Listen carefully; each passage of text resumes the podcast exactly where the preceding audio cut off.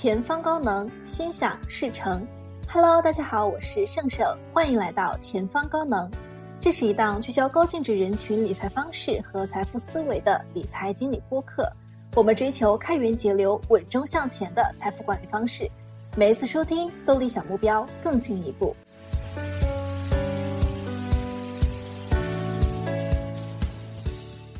从开始做前方高能的第一天起，我就一直特别想做这期节目，因为我们每个人可能都觉得眼前的世界糟糕透了，旧的秩序正在崩塌，旧的经验也正在失效。大家发现，原来工资并不是每年都得有稳定的涨幅，失业了也并不是还能找到新的工作。那些百试不爽的挣钱方式，最后也都会变成不断吃掉我们现金流的怪兽。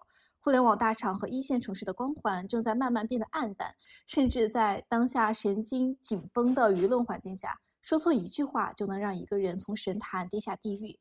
所有的问题本质上都是经济问题。我们曾经习以为常的生活，其实只是在一个特定时代背景下的特殊产物而已。那我们现在面临的到底是一个怎样的新时代？新时代的生存法则是什么？那本期我邀请了远行家办的创始人杨毅毅姐，一起来聊聊未来十年不同阶层的生存指南。首先，请毅姐和我们大家打个招呼吧。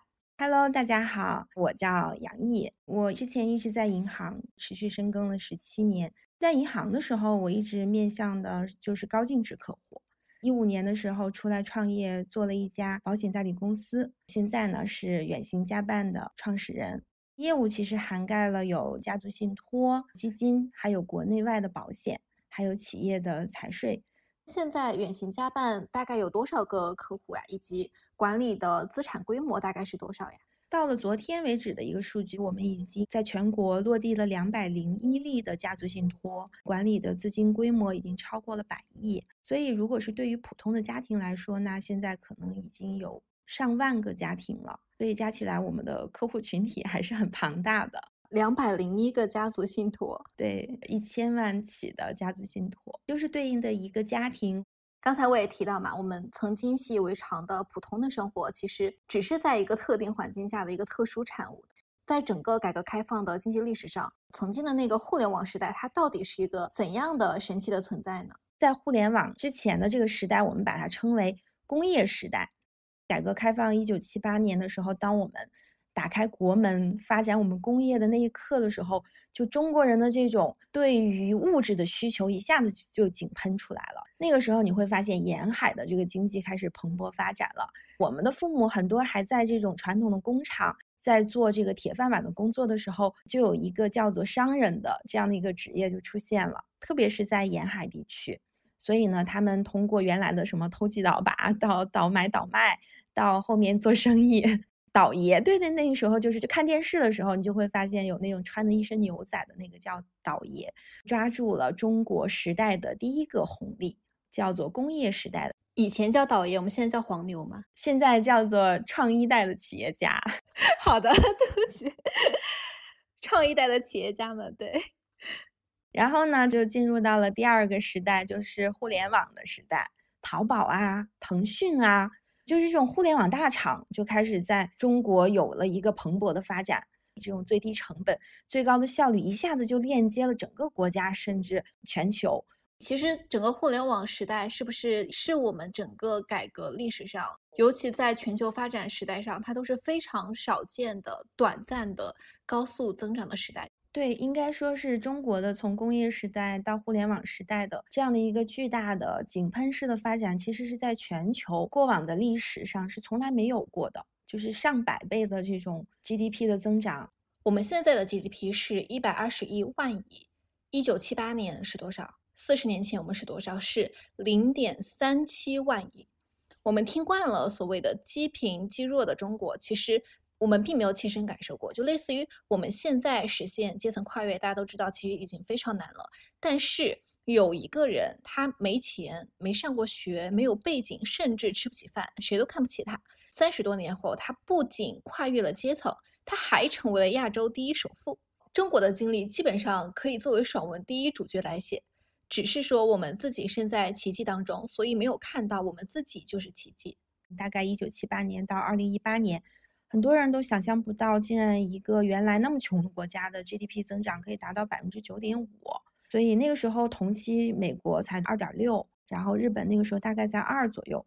还有一个增长点就是很多都抓住了这个时代的红利，叫房地产时代。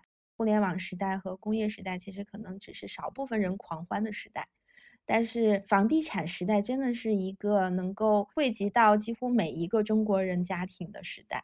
就是因为中国政府其实发展经济最快的方式就是卖地，从美国到其他的欧美国家，它都是曾经是走过这条路的。两千零八年亚洲金融危机嘛，那个时候为了刺激中国的经济，拨了四万亿。对四万亿的这个刺激计划呢，它流入到市场之后是为了提振消费，但是会发现最终都流入了房地产市场，开启了一个长达小十年的狂欢。世界五百强当中的上榜的企业和富豪榜里面，就是中国上榜的哈，全部都是房地产企业。中国家庭那个时候的财富积累基本上都来源于房产的升值，所以踩对周期的人，在房地产时期他就实现了阶层的跃进。上海从零零年到一零年，每年平均房价涨幅都是百分之二十多。零零年全市的均价才三千出头，一零年就达到了两万出头，十年的时间，均价翻了将近七倍。除了房地产以外，真的没有其他任何的投资产品能够让如此巨额的资金能够在十年的时间翻了将近七倍。而且这还是均价的情况，如果具体到一些核心的地段。价格的上涨倍数远远不止七倍。两千零八年，我所在的这个城市成都，大概那个时候的房价两三千，但现在呢，已经在三万左右的一个价格，一个十倍的增长。一姐提到的，大部分国家政府都有通过卖地来增加财政收入的这个阶段。众所周知的日本经济，就之前其实也是靠地产、房地产来获得财富的增值的。然后对于我们国内政府的这一块，我推荐大家可以去看一下《置身事内》这本书，大家可能会对政府的运转模式会有更直观的了解。《置身事内》这本书其实也是我很喜欢的书。如果大家对中国的发展的历史是比较感兴趣的话，也可以看一下这个吴晓波老师的几本书，就不管是投资还是创业，一个是那个讲政府的置身事内，一个就是吴晓波的七到四十年，嗯，三十年加十年，就是这几套书，我是非常推荐大家去看的。就是你能对中国整体的国情、生态、经济发展和每一个 大时代下小人物的个人选择和命运，会有一个更直观的、更接地气的了解。两千年那一年的时候，有一个新闻，我现在都记得，说中国的 GDP 超过了意大利，成为了当时好像全球的第六大经济体。对我们还有一个可能有点小 trick，就是我们人口多嘛。我们算总 GDP 的话，其实还是比较吃人口红利的。不管是经济，然后对外开放，包括房地产的这一波，又处在人口红利，我们基本上各个增长要素都占齐了，所以实现了将近百分之十的一个 GDP 的增长。当时的利率大概是多少啊？我记得当时利率特别高吧。妈妈跟我讲的是，保险的利率其实都有七八个点。九几年的时候，那个时候我还很小，那个时候银行的利率最高的时候可以达到十一呀、十二，都是有这个历史的。从高利率时代跌落，现在基本上就已经是进入到了一个低增长、低利率的时代嘛。现在十年期的国债也就二点几的利率，A 股没有办法投，房地产呢现在也不明朗，房价在阴跌，租房市场也一直在下降。然后银行存款呢又比较低，像政府的国债、地方债也都比较低，然后信托肯定不能投，信托的底层资产它的风险都特别的高。好像现在其实我们去捋一捋，也真的不太知道手里的钱应该放在哪儿。这也是我和很多听友聊下来，大家都一个普遍的迷惑。那我们现在的这种低增长、低利率的时代，它会不会长期的持续下去呢？今天还是想打击一下 听众们哈，我们现在的这个时代才是一个真实的时代。才是一个未来长期伴随我们的时代。严格意义上说，我们还没有进入到中国的低增速，其实叫做中增速时代。对，其实我们现在还能够做到 GDP 四到五之间嘛，其实已经非常好了。这个低速和类似于日本的一个状态。对对，发达国家基本上都是处于低速时代了。那我们现在算是进入到中等收入陷阱吗？其实我们没有掉入到中等收入陷阱当中。因为其实中国已经在二零一九年的时候突破了万元美金的社会嘛，就是平均收入达到了一万美金。整体来说的话，其实收入还是非常不错的，增长是非常高的。其实中国并没有掉入到这个中等收入陷阱当中，但是呢，在这个过程当中出现了一个 K 型分化，就是好的人特别的好，有一部分的人群呢，可能就处在了一个阶层滑落。这个呢，也是现在当下的一个比较大的一个时代特征吧，就是因为它增长速度不同了，那你的这个竞争强度其实就不同。作为一个微观个体的话，我们的战略可能就不太一样了。在高速区间的时候，时代奖励的呢是机会；在中速区间呢，我觉得时代奖励的应该是竞争力。这个竞争力我们可以怎么理解呢？用一句话来表达呢，就是叫做有壁垒的稀缺价值。里面有三个关键词：壁垒、稀缺和价值，就是符合当下的这个时代的一个核心的一个你的一个硬核的东西，是其他人拿不走、突破不了，或者是很难去突破的东西，就是不容易被替代。所以这个时候，越是到了中速发展的区间，其实越是我们需要去做一个自我思考和自我路径规划的三岔路口。我总结一下，刚才我们说的。未来几十年的新的时代的固有特征，一个就是中速增长和低利率，第二个就是易姐说的 K 型分化，贫富差距进一步拉大，有钱的人越有钱，没有钱的人可能就更加没有钱。然后还有其他的固有特征吗？我觉得还有一个特征就是刚才盛盛提到的，我们就走向了一个少子化和深度老龄化的一个时代特征。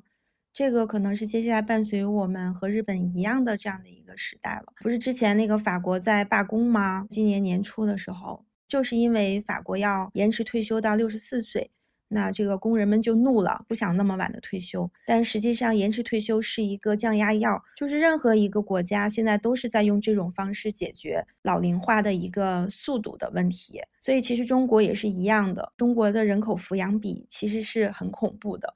这个数字在二零四五年的时候，还是二零五零年的时候，我们可能要接近这个抚养比，要接近百分之七十六点几。那也就是说，儿童加老年人比上可以交社保的成年人的这个数字就是百分之七十六。所以是一百个劳动人口抚养七十六个人。对这个数据，在全球的范围来看，它应该处于一个什么样的水平啊？深度老龄化最严重的肯定是日本了嘛，现在大概是在百分之七十一左右。就他们的血压也很高，我们的人口抚养比可能未来比日本还要高。这个数据是二零五零年的数据吗？因为我当时看了一个报道，大概就是在二零五零年左右吧。那我这一代其实就已经到了需要被抚养的年龄了，二十七年，我就五十多岁嘛。对你还好，你还在分母 哦，我还没有退休，那时候我还要交钱。对，到你那个时候可能要七十几岁才能退休了吧？大家把自己放在政府的角度，就是我的交钱的人少了，花钱的人多了，而我们的养老制度又是现收现付，就是我收多少钱花多少钱，就两个解决方法，要么就是让交钱的人多交，要么就是让拿钱的人少拿。在全球，中国的企业承担的社保压力、缴纳的比例都是属于全球数一数二的，所以为了刺激企业的发展，现在国家是在通过减少企业要承担的这个社保比例。在给企业减负的，但从长期来看啊，其实不一定能减到负，因为缴的人少了嘛，所以每个缴的人需要他缴更多的养老金、社保去支撑我们的被供养人口的。国家也需要大家去拿出更多的钱进入社保统筹账户，大家对多交钱的抵触情绪是相当高的，所以大部分的国家会选择刚才一姐说的后面一条路，就是我延迟退休年龄，能让很多人少拿一些。所以退休年龄往后延迟，我觉得可能已经是大家验证下来的最优解，也是我们未来百分之九十九的概率 会发生的一件事情。这个也是我们提前要做好准备。对，因为这个公式的分子特别大，所以只能把你从分子拽下来放到分母，这样的话这个公式的就会减小。生生你就要从分子被拽到分母，要 多交社保。对，其实现在我们的交纳比例已经很高了。我一直说那句话，就是一个国家有一个国家的使命，一代人有一代人的命运，就是 你就是生在了这个时间段，所以就只能说我们要怎么通过自己的努力照顾好自己的小家，照顾好自己，然后去适应时代的变迁，尽量让这个时代的尘埃落在个人身上，不要像一座大山。对，像现在的这种老龄化的这个时代，又叠加了少子化，但是呢，我们的寿命又在延长。可能按照我八四年的来说的话，我的平均年龄大概是在九十六岁左右。所以也就是说，我要从六十岁活到九十六岁，用现在的自己去养活未来自己的三十六年。最近和大家聊的最多的就是未来的养老问题，就是一定要给自己留一笔足够多的钱，才能让自己在丧失比较强壮的劳动力的时候，能够更体面的去度过自己的晚年。其本质上，它有一点转移支付，就是用我劳动力最强的一个时间段去养未来我劳动力减少的一个时间段。除了国家的社保最基本的养老金之外，因为那时候我是觉得哈，社保是靠不太住的。就像刚才你说，这个人口抚养比其实已经到百分之七十多。简而言之，就是下一代人没有那么多人，也交不了那么多钱来养我们这一代人，所以养老一定是个个人问题。自己怎么去通过自己的养老金规划和自己年轻时候的收入和储蓄规划，把自己的养老问题解决，我觉得是每一个摆在我们这一代人眼前一个很重要的课题。当然，里面肯定也会有一些机遇。对对对，其实后面老龄化产业的发展肯定是一个崭新的时代机遇。人口老龄化，我们分成两端嘛，一端是 C 端的消费它会增加，另外一端呢是政府的支出它可能会增加。我们之前投养老产业的时候，都会去参考日本的养老产业的发展状态。有一个问题是，日本产业因为它已经是一个长期的老龄化社会了，像日本现在对整个养老产业的政策应该是比较完善了。现在日本是能够对需方进行补贴，就是对有养老需求的家庭个人进行补贴。我们中国现在这个阶段呢，其实还是在完善养老产业链的阶段，我们是供方补贴，就是对开设养老院的机构给一些房租或者床位上的补贴。还没有进入到大规模的对家庭和个人进行需方补贴的这么一个阶段，但未来有可能政府会在养老产业上会向日本政府看齐，会有更多的补贴进来，那这些都是未知数。但长期来看，我觉得养老产业其实是大有可为的。那易姐，你看过这么多的案例，能不能和我们总结一下，我们现在不同生活状态或者讲不同阶层的人群，他在当下面临的主要的困惑、焦虑或者迷茫都是哪些问题呢？无论是普通的家庭，还是中产，还是高净值的家庭，其实都面临的是同样的这样的一个困惑，就是我该买点什么？然后为什么投资收益率一直在下降？什么时候是个头？其实就整体的社会投资的 ROI 降低了，但大家又从心理上还没有接受这个现实，所以一方面又会觉得三年级非常低，但另一方面又找不到比较靠谱的。十年之后，我们再回过头来看，会发现三点几都已经是，就像我们现在看过去六点几、七点几，对吧？它都是一个时代神话，未来可能就长期百分之一、百分之二，我觉得都是有可能的。对，就是我们去想银行是怎么赚钱的，为什么银行的大额存款的收益率会越来越低？银行其实就是一个中介或者是一个通道，它其实在揽储的过程当中，让我们把钱存到银行，它会给到我们一个利息。他当然想给我们更高的利息，让我们能够存更多的钱。问题是，如果单纯的他只是帮我们保管钱，他其实是没有收入的。他的收入来源于哪里呢？就是来源于他要把这些钱放贷出去，放贷给谁呢？普通的家庭、企业家、企业主。但是问题在于，如果他给到你很高的利率的话，比如给你百分之六，那他如果中间再加一个一个点的通道费。那他可能会给到企业的贷款就是百分之七，这个对于当下中速发展的时代，这个利率太高了，没有人能够贷得起钱。那不贷得起钱，中国的实体企业又该怎么发展呢？科技企业又该怎么发展呢？所以那就势必就会从源头利率低，企业得到的贷款利率才能低。所以未来中国经济肯定是发展实体企业，发展科技兴国。那银行的利率肯定就会越来越低，也就是说，让我们用钱的成本越来越低。那这样大家想，是不是就觉得不要再抱有幻想，就是未来低利率的时代会持续的伴随着我们？嗯，对的。前段时间美国国债的收益率就是特别高嘛，但是市面上对美国国债又有很强的降息预期。对，因为我在香港是有公司的嘛，所以去香港我也做了一部分的美国的国债，做了一个一年期和十年期的。为什么很着急去做呢？就是你知道，美联储加息它一定是一个短暂的，因为这是一个叫就是杀敌一千自损八百的一个招，就它肯定不会持续。对呀，就他自己拿那么高成本的资金过来，他要怎么去还这个利息呢？大家都是抱着薅羊毛的心态去的。对，所以说美国的很多的经济学家，包括我们知道特斯拉的掌门人马斯克，就一直都在说，全球经济包括美国经济已经进入到了一个衰退。你当时买的时候，一年期和十年期的利率大概是多少啊？一年期我买的那一天是五点三八，十年期的是四点八几，就倒挂了嘛？对，因为十年期大家其实是知道的，这个利率是不会长期存在的。但是为什么我会买十年期的呢？大概率来说，美国的国债的这个信用危机。虽然说还是有这种可能性，但是短期之内不太可能。所以呢，持有一个十年期的美国国债，相当于我固定的持有了一个四点八几的一个十年期的利率。我觉得这也是一个比较好的一个长期投资的一种方式，就短期、中期和长期的一个资金的安排。这也是我的一个自己做理财规划的一个思路。可能短期就是在银行、基金。中期和长期会放在保险，甚至是其他更长的一些部分上，会去做一个区隔。这个是我看到的大家的一个普通的困惑和焦虑。我觉得可能还是要分阶层去聊一聊。第一个，我特别想聊到的就是这种比较年轻的新兴人类和这种相对来说收入没有那么高的普通家庭。我觉得现在最大的困惑和焦虑就是两点。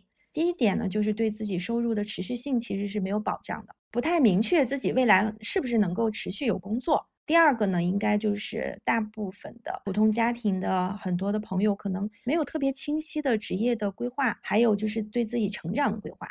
就我的助理，他平时会帮我打理一些日常的一些内务，他其实对自己的成长是没有规划，但是他活得也很开心。他一边有焦虑，但他一边其实不知道怎么办。他是几几年啊？他是九零年吧。九零年，我对人类压力指数的印象是从三十岁，或者说是从结婚有孩子之后开始的。所以我现在的快乐，我也知道，就是只是暂时的。对你马上要步入我说的第二个阶段的。麦肯锡其实以前定义过，说在中国十万到二十万这个期间的，就叫做新中产存款嘛。对，但我自己不这么认为。我之前看过一本书，其实阶层它不是被分成什么低中高。它其实是一个连续的，就除了那个两端的一个极富或者是极贫以外，大多数人其实都可以说是新中产或者小中产。因为其实在美国，对于中产阶级是一个充满褒奖的一个词，它其实代表的是舒适的生活，还有乐观的态度啊，勤勤恳恳的工作呀。但现在其实新中产变成了一个。用焦虑和压力在不断去覆盖过去的这种荣耀和荣光，就是在经济上是安全感相对比较低的一群人。现在中产，我觉得面临的第一大的焦虑应该就是阶层滑落的焦虑。上去不容易，但是落下来很简单，可能是健康，可能是婚姻，可能是失业。我今年三十九岁了嘛，所以我的父母已经快迈到了六十五到七十之间，所以他们的健康和养老其实成为了我。内心当中很担心的一个问题，然后我还担心的问题呢，可能也是很多家庭也会担心的，就是我自己的身体。对于我来说，我是这个家庭的一个顶梁柱，其实是支撑了全家人的希望的。那如果我的健康出了问题，或者是发生了意外的话，那家庭未来生活的整体的长期的现金流可能就会面临巨大的挑战。还有一个焦虑呢，就是职场焦虑。其实现在很多中产职业呢，都处于一个比较低技能，或者是创新力不太够、重复率比较高的这样的一个职业。我身边很多做房地产的朋友，他们说在他们的这个行业当中，三十五岁如果不是整个地区的一个总监的话，那一定就会被边缘化。我觉得这个可能跟现在中国的很多的企业的一个管理模式也有关系，高层负责决策，然后呢，中层和一线你就执行就好了。所以其实创新能力是不够的，还有就是教育焦虑，这是第四个。因为我的很多朋友在美国和英国，其实英国和美国的这种教育焦虑是全球化都存在的。有一本书推荐给大家，叫做《爱、金钱和孩子》。这本书当中就说到了，就是育儿和教育的这个焦虑的现象几乎是全球化的。我们的对阶层滑落的一些焦虑就会传导给孩子。希望棍棒底下能够出现一个阶级能够上升一个层级的孩子，我们是希望他们能够在未来生活的更好。那对应的这些有什么好的解决方案呢？如果想解决焦虑，其实最大的内核会还是发现还是钱的问题吗？对，就怎么挣钱呢？第一个就是刚才我们所说到的，你的内核就是你的稀缺价值。你想赚第一桶金的话，你得不是先找到金，你是要先有个水桶。我说了一句很扎心的话，但这个确实是我内心当中很实在的一句话，就是勤奋的人其实真的在当下的社会不一定会参与到财富的分配。事实上确实是这样的，所以我们千万不能用这种战术上的勤奋去掩盖战略上的懒惰，就是一直在感动自己。我说这样是不行的。我自己在这么多年的人生的职业规划上，我觉得非常重要的一点，我未来想成为一个什么样的人，我倒推回来，我该怎么去给到解决方案？我这个办法特别好使，因为你知道我现在在做我自己决策的时候，我就会想五年之后。我要的生活是怎样的状态？我现在的这个决策对于我五年后要达到那样的状态，它有没有帮助？有帮助，那我会很笃定的去做这件事情，去选择这个方向。但如果它没有帮助，那我没有什么好纠结，就没有什么说，哎呀，我很喜欢，或者我也不知道它万一可以呢？我觉得内心吧，大家自己心里其实都有一个答案，只是我们没有一根绳去帮我们拎清这个决策，我到底要不要做。你就带着这个问题去想，很多事情你都想得通，根本不需要别人来告诉你、建议你，你自己就想通了。是的，就其实这个是解决焦虑的好方法。你要拎得清自己现在所在的这个行业，首先确定行业是不是好行业，因为行业赛道也非常重要。你你选择的这个职业赛道没有问题，那就要看自己该怎么去做。先确定中，再来做始的问题，这样的话，你才能够清晰的每一步，你的学习是有目的的。是，现在有什么好的行业吗？第一个，我觉得人呢，还是如果想离钱比较近的话，还是要做销售行业。这个是我自己的一个体验，就是我以后女儿长大了，我一定会让她去做销售，就哪怕她可能是一个学艺术类的，或者去做其他，我可能都会让她体验一下销售。在销售的过程当中，可能会有很多的技能和很多的目标会产生，但并不是所有的销售。我倒不是说卖这个什么日常消费品的这种不好，但是我们去看现在，其实，在行业趋势当中，卖那种可有可无的东西的这种行业，它做的特别好。因为我有几个客户是做出海业务的嘛，他在海外卖香薰蜡烛，卖什么牛排，还有包括我自己做一些课程，给客户去做一些解决方案。你会发现这些叫做非标准化的这种产品，它的这个市场是不可估量的。因为现在的客户其实需要的是一种情绪价值、功能价值、疗愈价值，就你去往这个方面去思考，就是从人性的角度去思考，就现在人性需要什么？比如说人害怕死亡，那你是不是就是恐惧？对，养生产业特别好。对，就恐惧怕死嘛，就是你会发现现在那种不加糖的饮料，反而比加了糖的饮料还卖的贵。你说糖不值钱也就算了，怎么还倒扣钱？就是因为健康太值钱了。其实是因为吃显糖醇比较贵，对对，其实是那个代糖比较贵。你要知道，就是去赚恐惧的钱、死亡的钱、呃衰老的钱，这就是为什么医美产业蓬勃发展，养老产业蓬勃发展。为什么现在很多人会用这个 AI，比如我们所说的 Chat GPT，还有这些工具，就是我们希望能够提更高效率的生活和工作。这个叫做赚希望的钱，钱其实是从人性中来的。就是商业的本质，其实是在交易人性的欲望。就如果体会到这一点，其实就是财商啊，我觉得是是开窍了的。就你去评判这个行业、这个赛道，可以从这个角度哈，给到大家一些思路。刚才一姐提到说，努力的人不一定能获得财富回报，对，但并不意味着不努力就可以。就是很多事情，其实只要坚持下来，就能够熬死百分之九十九的竞对。至少从我自己身边的感受来看，我觉得这个世界上是不缺聪明人的。我见过大部分聪明人，最大的问题就是他太容易退缩了。当他之前对这个行业的预估估计稍微可能遇到一点阻碍，或者发现不是他想的这样，他可能干个几个月，他就会觉得这个事不靠谱，搞不起来，他就会去选择做其他的事情，因为他自己可能能看到的机会有的选择权也比较多嘛。反而是那些坚持下来的人，他其实才更容易从这个行业当中获得正反馈。这是我见过的，我身边挣钱的人。基本上，大部分第一次开始都一定是大家所谓的失败的，是直到坚持了半年、一年之后，才慢慢的有了一个正反馈。所以，聪明的人是大多数。你真的要说勤奋努力的人，我觉得是少部分。这是我自己身边的样本。啊，我觉得越是聪明的人，他身上越容易缺乏一股韧劲儿，去克服掉这些问题。在勤奋的基础上，可能在这个时代，我们还需要有一些思考力、行动力，选对方向。对，还要选对方向。得选对方向，然后还得勤奋才可以。因为就算选对了方向，方向上的这个人也不少啊。是的，就是其实很多人都看到了，其实已经说烂了，但是还是要跟大家讲，就是。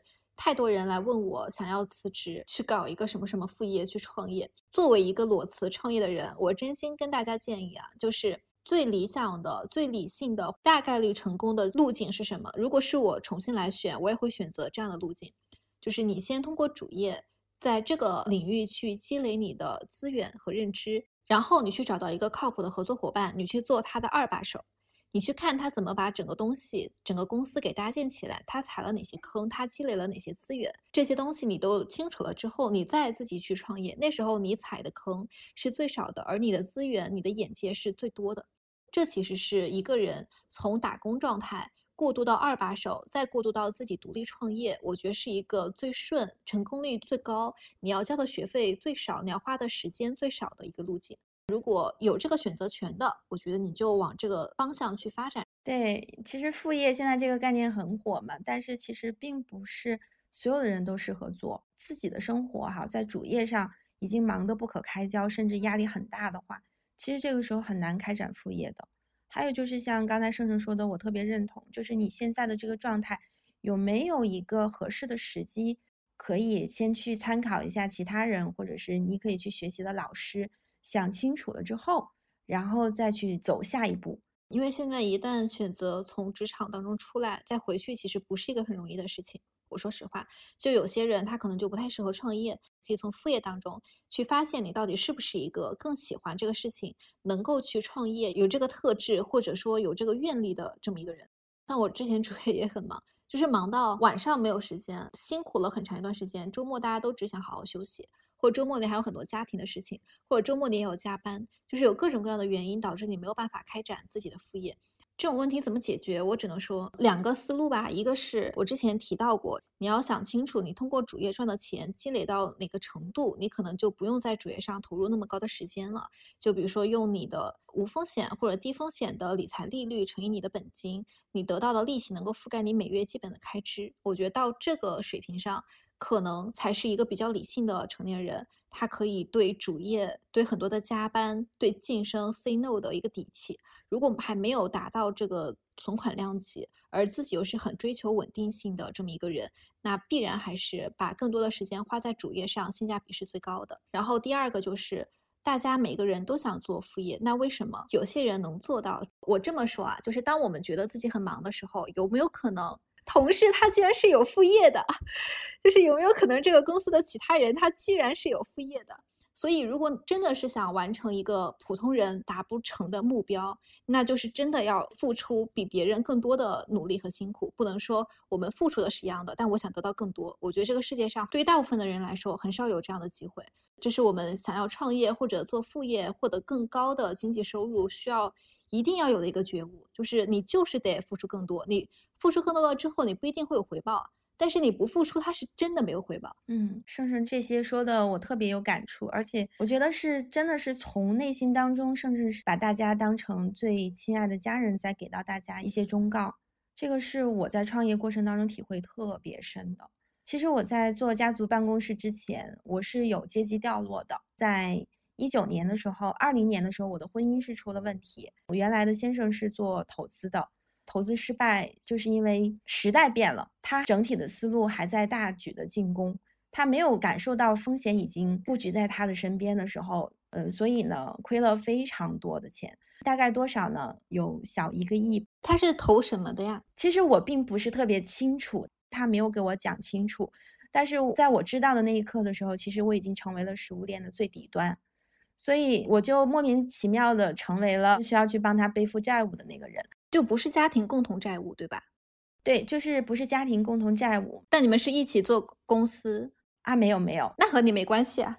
是没有关系，就是因为我自己是做家庭隔离的，其实我是有比较好的机制，但是同时在情感上面，对于我来说，他是孩子的父亲，我不想让他站在天台上面去面临死亡的问题。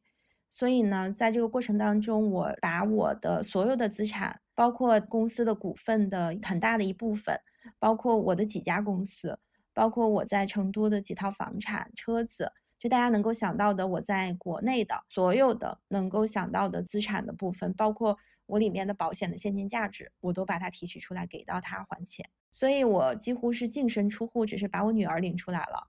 你帮他还了小一个亿的债，但是离婚了哦，没有还，没有那么多 钱，我我只帮他还了小几千万。但是你已经把你的资产都变现给到他了，对对，变现给到他了。虽然说其实，在债务上跟我没有关系，但是情感上你还是确实帮了他很大一把，基本上是尽到你的全力了。这才是爱情啊，听友们！其实跟爱情没有关系，就是因为那是孩子的父亲，我还是。在情感上过不了这一关，就虽然在婚姻上其实已经非常失望了，因为他并没有跟你去商量这些事情，他其实是让你共担了风险，因为你们毕竟是一个家庭的成员嘛。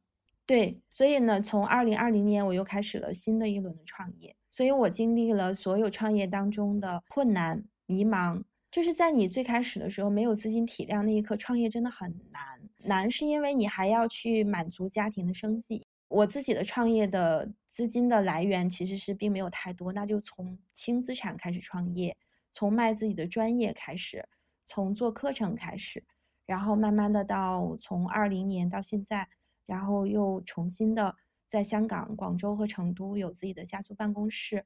这个发展的历程当中。我就能够感受到刚才盛盛讲到的所有的东西是我自己都经历过的，没有谁是一开始就会有钱的。富二代扎心了，对富二代来说，就是怎么去把那个财产给守护好，就打理好自己的家庭资产，其实对他们来说也是一个需要去花力气做的事情，因为父母总有一天会离开嘛。家庭的资产落到他自己头上的时候，自己能不能有很好的能力去把它管理好？对，因为今天我们没有那么多时间嘛，以后有时间，其实对于高净值的阶层，我们其实是有非常成熟的一个思路的，也是现在看到的很多创一代到接班到富二代接不了班，接不了班，真的接不了班。现在很多富二代朋友，他其实不知道父辈到底在干嘛，他不知道自己家的产业、自己家的资金，然后各种投资决策到底是怎么做出来的。真的是，其实是接班这个问题是大家面临的很现实的问题。我还是很佩服一姐能够从这样的状态走出来，然后能够去实现自己现在的这个生活质量，然后照顾好自己的家人。我觉得这是一个非常值得令人尊敬的能力。我也能想象你在当中付出了多大的努力。对，还好我们内核都在。这个才是最宝贵的金子，自己不能垮。我们刚才是跟大家讲了怎么去挣钱啊，大部分人就是都是从一块钱、几块钱、几十块钱、几百块钱的小钱开始挣起的，就是不要去一来就想挣大钱，不要把大厂对钱的那种态度带到创业当中。创业就是每一笔小钱都要挣，挣到了小钱，你慢慢积累才有挣大钱的机会，而不是说。大厂一出来，我签惯了几十万、几百万的单子，我就非这个钱不挣，我就不要把这种自尊 带到创业当中，这是我自己很深的一个体会。然后我们刚才反正就聊到了怎么挣钱吧。我在交流这个事情上，我还是很 open 的，就是如果大家也比较感兴趣的话，我们后面也可以加微信私聊。那钱最大的价值就是花出去嘛，其实花不出去的钱，包括理财啊，它就是废纸。世界上最痛苦的事情就是人活着，钱没了，以及钱还在，人没了。呃，花钱就包括了投资和消费嘛，投资理财呀、医疗啊、教育、住房、出行、娱乐，它都是一种花钱的方式。那怎么花钱？钱应该花在哪儿？什么时候花什么样的钱？要获取什么样的价值？其实都是值得我们正儿八经去学习的专业技能。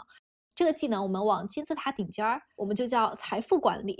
所以未来一定是现金流为王，而我们每个人自己的财富是一定需要我们自己去管理好的。那对于我们应该怎么更理性的去规划现金流，易姐对这块有什么建议吗？未来说到这儿的话，推荐大家一本书哈，叫《金钱心理学》。这本书有中文版的，也有这个外文版的，大家可以各取所需。这本书里面给我印象很深刻的，就讲到了关于怎么去首付和存钱的重要性。就其实我们说家庭理财的时候，很多人想到的就是我怎么能够获取更高的投资收益率，或者是我们该怎么去做理财规划。但是在理财规划当中，我们自己个人掌控力最强的一个是怎么花钱，还有一个就是怎么存钱。就我会说服大家去存钱。其实存钱这个事儿还用别人劝吗？我觉得真的还是需要。因为现在的人，我是觉得分成了三种，会存钱的人我们就不说了，我们说后面两种，就是第一个认为自己存不下来钱的人，我身边有很多的人花钱非常的大手大脚，然后还有就是认为自己不需要存钱的人，我们要看到一个真相，就是有的时候财富积累，有的时候跟你的收入或者是投资回报率关系可能还没有你的储蓄习惯关系那么大。你的投资回报率有的时候是最终不是决定你财富积累最重要的那个因素，反倒是你的储蓄的习惯，这个是很重要的。就是因为投资能不能给你带来回报，或者这个回报能够持续多久，未来的这个时代会不会配合你的投资策略，我觉得都是未知数。就是这些结果其实是你自己不太有确定性的。但是呢，你个人的储蓄行为，就是你在这个钱方面的一个节约和高效。让你具备一个更强的一个掌控力，是我可以掌控的，你的财富的积累就会变得更清晰。我给大家举一个例子，我可能现在从坑里面爬出来了，然后现在的这个收入和我的财富积累还不错。那如果现在因为我的职业上我不满意，我现在能不能躺平三个月？我肯定可以。这就是存钱给到我的幸福感，就是我对我自己的人生是有灵活的掌控感的。如果我们不存钱的情况下，我是没有办法去面对这种压力的，因为我现在压力就是要不停的赚钱赚钱，我没有办法去思考自己的人生规划，或者是我甚至是知道怎么去规划我自己，我都没有办法付诸实践，因为我没有这个能力，我需要养活我的一家老小。储蓄其实是给了人选择的底气，就是我们可以不做选择，但是我需要有选择权。可以在我现在的岗位上继续，但是我要知道我是有选择权的。当未来我想走的时候，我随时可以走。我父母有多少钱和未来我的伴侣有多少钱，他们都不能成为我的底气。我觉得这是一个很现实的问题，尤其是女孩子啊，就是仔细想想，你能想通的一个问题：你对这笔钱到底有多强的控制力？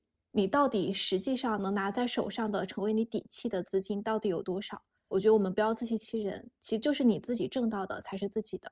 啊，我就这么说，就未来其他的钱，对方可能拿回去，你也可能会以其他的各种各样的方式，比如像易姐一样，会需要把钱花出去，你要去帮你想帮的人，去照顾你想照顾的人。但是你挣钱的能力是一直以来就是我们自己最宝贵的财富。就我花出去，但是我依旧有重新挣钱、东山再起的能力，这个是最重要的。我再补充一个点，就是投资最重要的是什么？其实在我看来，它不是收益率，它是本金。就是只要你的本金够高，你哪怕是无风险的低利率的投资，也足够去覆盖你的生活开支了。尤其是在早期啊，与其去迷信收益率，不如想想怎么去提高自己的本金。这可能是少踩很多坑的最重要的一个想法，就是把本金先提高。而收益率上，如果本金低，你可能可以去稍微冒险一点，去追求一个高收益，但是不要太依赖这个高收益去增长你的本金。本金的增长还是靠主业。可能来的会更好一些。我也见过很多人通过炒股去实现本金的增长，这条路可以走，它也是一条已经被很多人验证过的路。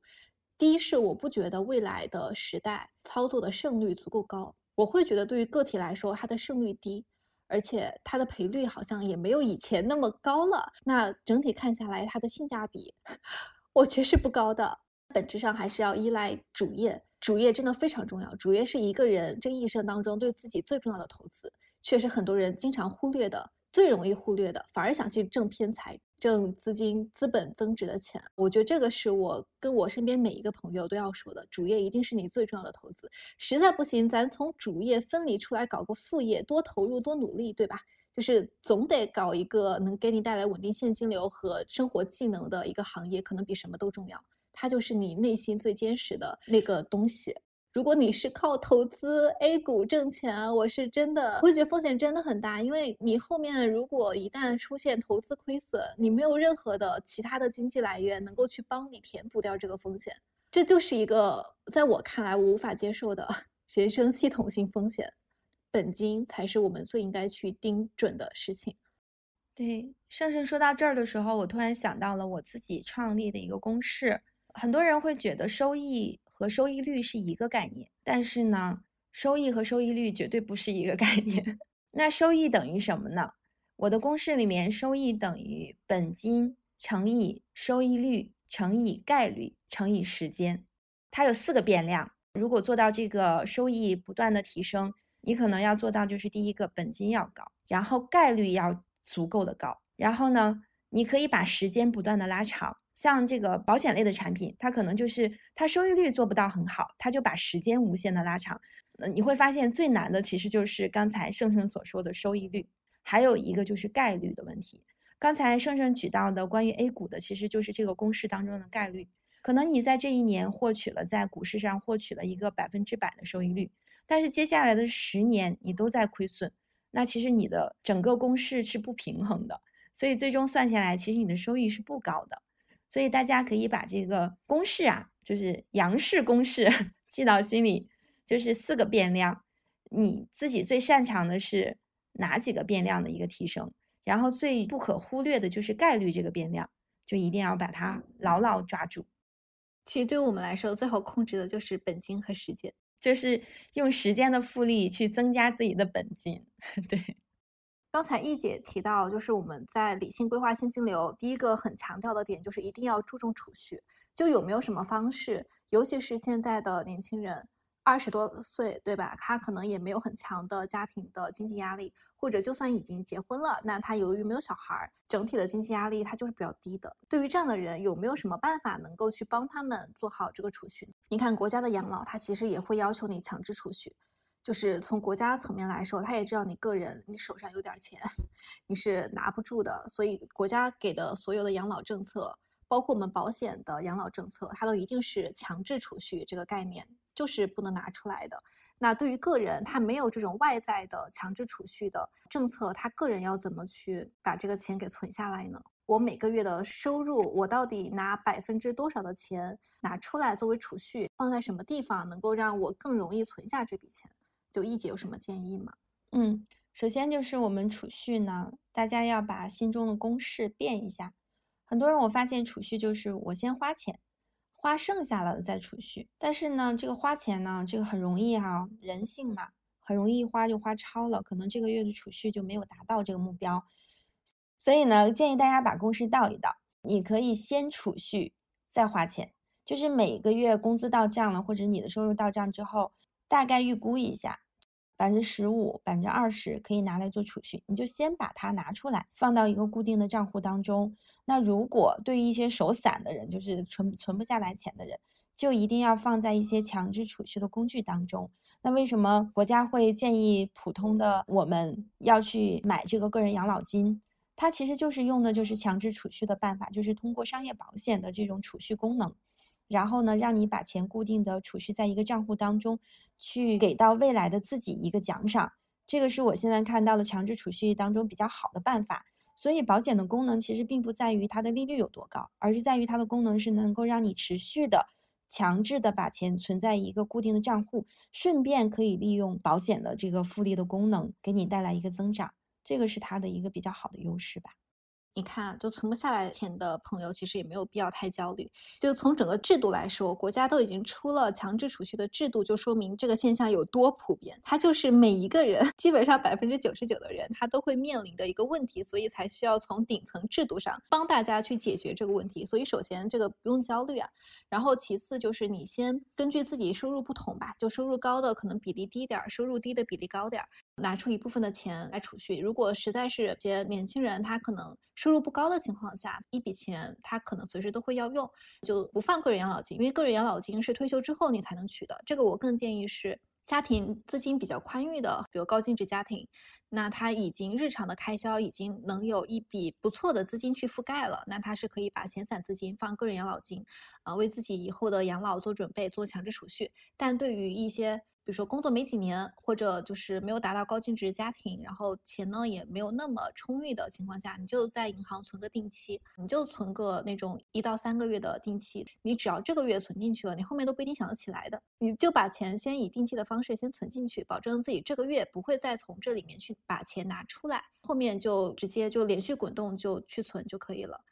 对我特别认同盛盛刚才说到的观点，所以其实现在当下生活在这个时代当中，你会发现赚钱是个技术活，存钱也是个技术活。对的，我其实是一个比较注重储蓄的人，所以我是在去年裸辞之后，直到我现在，我都能靠我的储蓄去生活，就是我的储蓄意识是很强的。但我对储蓄有了更深的认知，就是因为我们上一期嘉宾他们家的收入其实是一个上海中产的水平，真的是很高的储蓄率，这里省一点，那省一点，他省成了一个高净值家庭，所以我觉得真的是存钱狂魔。当你的资金量真的是通过储蓄到达一个本金量之后，你就是能用你的利息去覆盖你的支出的。尤其是对于个体或者两个人的小家庭来说，我觉得这是完全可以通过我们自己的规划去凑一凑，能够去达到的一个目标啊。所以储蓄这个事情，我是在上一期聊过之后，我觉得我对它有了一个更加深刻的认知，就是存钱才是硬道理。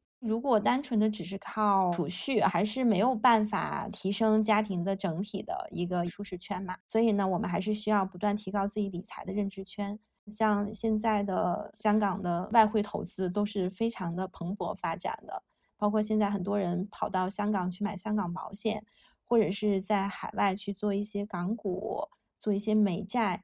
当然，这个是需要大家不断不断的要提升自己认知，然后去碰触更多的、更全面的这种全球化的理财工具。我觉得这是一步一步来的。嗯，一姐，你觉得未来啊还有机会通过努力或者选择，还有这种财富阶级跃迁的机会吗？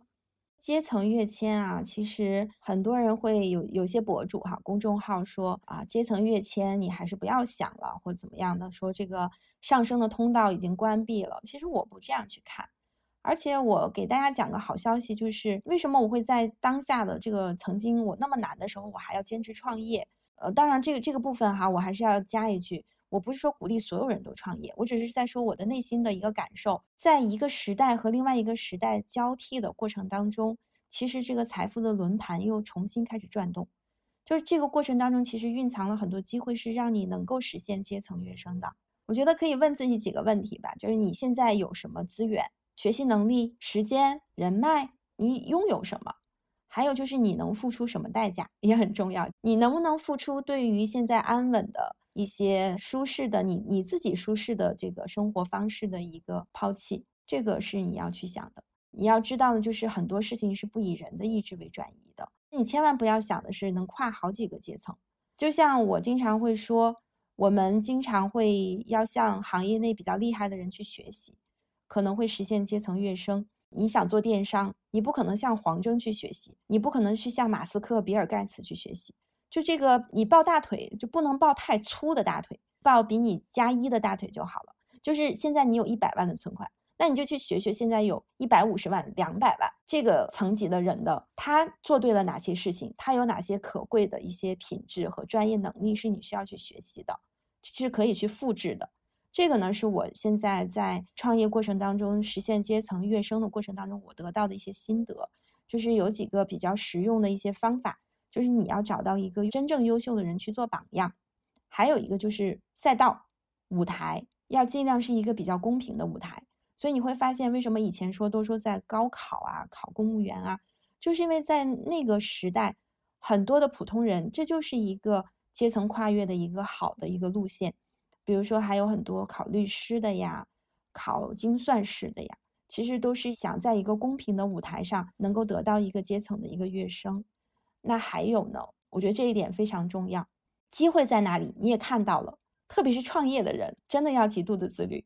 如果你想去追求自身的一个比较高的成就的话，其实只有自律才能够帮自己去突破一些瓶颈。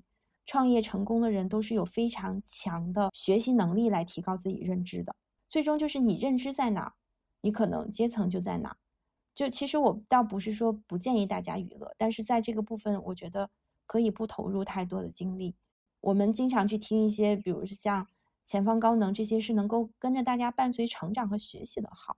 娱乐的号，我是建议大家可以少一点，劳逸结合。对对，伤其意志不如断其意志。我们做了这种向死而生的打算，但是你还是要保持乐观的心态。对于我来说，我赚钱就是一种修行，体验了很多，包括人情世故也好，家庭的变故也好。抓住时代给到你的红利和列车的同时，也要让自己具备抓住红利和时代的一些特质，然后再有一个比较积极乐观的心态，其实是可以实现一定程度的阶层跃升啊！我说的好严谨啊。好严谨啊，严丝合缝，你知道吗？想怼都不知道从哪儿怼。我的表达会比较直接啊，真的有选择谁去创业呀？这是我之前一个朋友跟我讲的话。说是不是我但凡有个选择，我为什么要来创业干这苦事儿呢？因为他现实就是，你可能前一年吧，你的收入都赶不上你的主业收入，之前打工的收入，而且就是还没那么稳定嘛。然后第二个，刚才一姐说到的自律，我会觉得，首先自律这个事情它是违背人性的，所以不自律才是常态嘛。我自己感受下来，什么叫自律？其实是欲望和恐惧带来自律。就是如果你没有任何欲望，也没有任何恐惧，是不可能自律的。大家可以在心里面想想，你到底第一，你特别想要什么样的生活？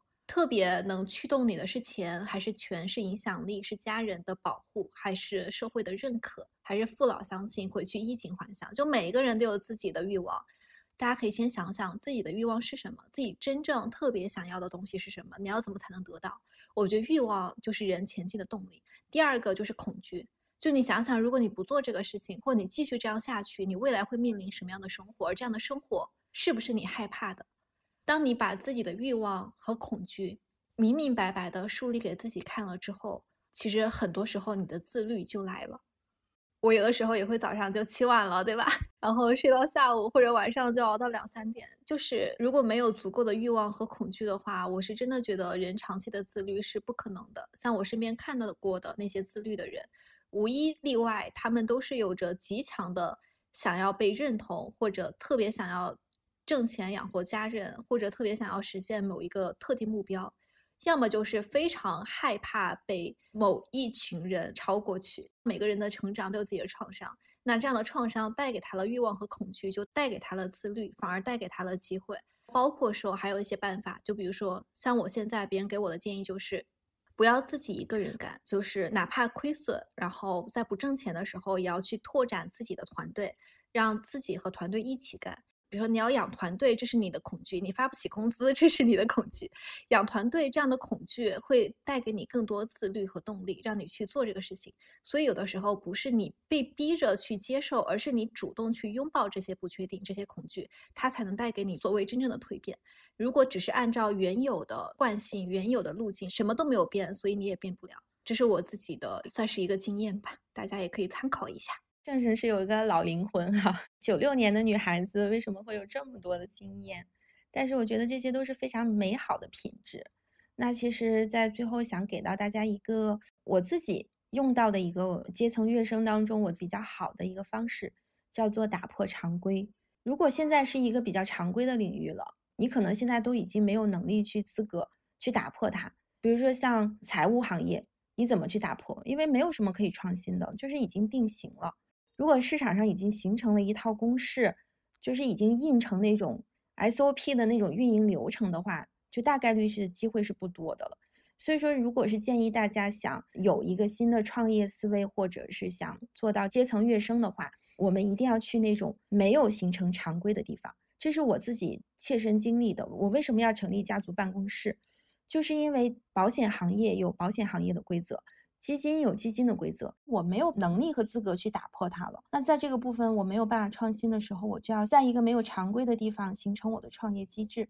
所以我选择了中国的家族办公室，因为在中国有大量的六零后的创一代，其实现在已经面临了首付、传付，还有很多风险隔离的一些问题。所以家族办公室未来一定会在整个金融行业会形成自己一个很好的一个赛道。所以呢，我就会选择一个没有常规可循的地方，因为在这里可能才会产生非常好的一个创业机会。不要跟着别人的制定的规则走，要自己去创造一种新的规则，你才能够真正的实现阶层跃升。这个是我自己在创业当中我的一个思考的心得，想分享给大家。对，越是混沌的地方，越容易有机会出现。越是有秩序的地方，越有秩序的惯性。那对于外人来说，对于新入行的人来说，就越没有机会。当年明月选择用这样一句话来完结明朝那些事儿：成功只有一个，按照自己的方式去度过人生。刚才我和易姐都聊了，就是怎么去卷，对吧？怎么去创业，然后自己的一些心得，怎么去挣钱。但我们这期节目的初衷其实也不是鼓励大家去卷，也不是鼓励大家躺平。我们只是说，想用我们自己的所见所感，通过自己的人生经历和曾经做出的选择面临的困难，能够在我们的听友做出自己选择的过程当中，能够去丰富你的信息网络。如果我们能够有一点点帮助了我们听友的人生选择，我觉得这都将是我们的荣幸。那最后和大家分享我最近很喜欢的一句话，就是。今天永远是我们余生中最年轻的一天。希望这句话能够让你面对巨大的时代不确定性时，能够带给你更多的冒险、探索、求知和重新开始的勇气。那我们今天就聊到这里啦，非常感谢易姐能来做客我们的节目。那拜拜，好，拜拜。